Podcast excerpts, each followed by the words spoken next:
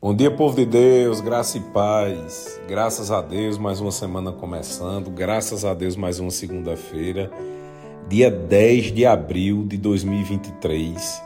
E mais uma vez eu quero te convidar, ouve essa mensagem até o fim, medita nessa palavra, pratica essa palavra, envia para alguém que o Senhor colocar no teu coração. E eu tenho certeza que essa semana vai ser uma grande bênção. Queridos, eu converso com algumas pessoas a respeito dessas mensagens que eu mando na segunda-feira.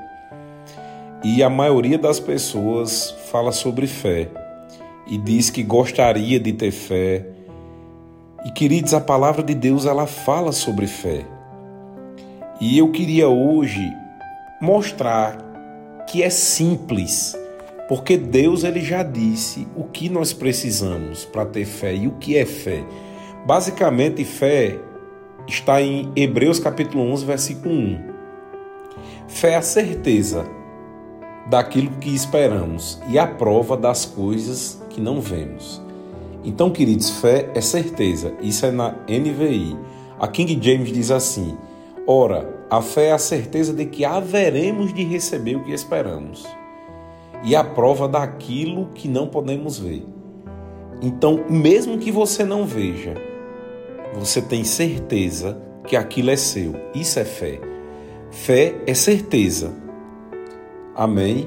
A nova tradução da linguagem de hoje diz assim: a fé é a certeza de que vamos receber as coisas que esperamos e a prova de que existem coisas que não podemos ver.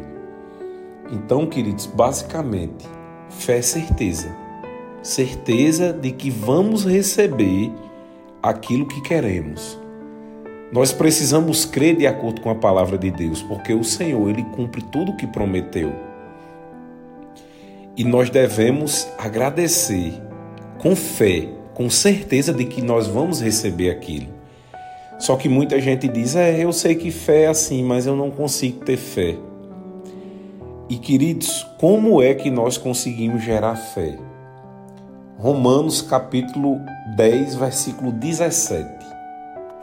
Pronto. Toda vez que você quiser saber o que você precisa para ter fé, leia Romanos capítulo 10, versículo 17, que diz assim: Consequentemente, esta é a forma. A fé vem por ouvir e ouvir a palavra de Deus. A fé vem por ouvir e ouvir a palavra de Deus. Então, quanto mais da palavra você escuta, mais fé vai gerando no seu coração, no meu coração. Queridos, se nós não ouvirmos a palavra, se nós não dedicarmos tempo à palavra, nós não vamos conseguir gerar fé. A fé é gerada mediante ouvir e ouvir a palavra. O Senhor disse a Josué: Josué, não canse de falar dessas palavras, medita nela de dia e de noite. É isso que vai gerando fé, queridos. É nós ouvirmos e meditarmos sobre a palavra de Deus. Eu te convido a ler todo o capítulo 11 de Hebreus. Ali a galeria da fé, a gente vai ver Noé. Noé, queridos, ele ouviu a palavra de Deus e mesmo estando uma seca, ele fez uma arca porque Deus disse que haveria um dilúvio. Isso é fé. Ele creu no que Deus disse. E Deus, ele já fez tantas promessas para a gente. Está na Bíblia. E para isso nós precisamos entender e ouvir e ouvir a palavra de Deus. Existem vários exemplos na Bíblia, queridos, de homens e mulheres de Deus, mas eu amo Abraão. Abraão, em Gênesis capítulo 12, versículo 1. Então o Senhor disse a Abraão, ele ainda não era Abraão: Saia da tua terra, do meio dos seus parentes e da casa de seu pai, e vá para a terra que eu te mostrarei. Farei de ti um grande povo e o abençoarei. Tornarei famoso o seu nome e você será uma bênção. 4. Partiu Abraão, como lhe ordenara o Senhor.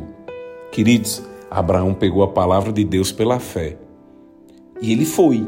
Para onde? Para uma terra que Deus ainda ia mostrar. Nós às vezes queremos que Deus ele nos dê toda a informação do nosso caminho, da nossa vida. E não é assim que Deus funciona. Deus ele dá as informações de forma gradativa. Para isso, você e eu precisamos ter fé, confiar e esperar no Senhor. Eu não sei o que é que você está esperando, mas creia, vai acontecer. Amém?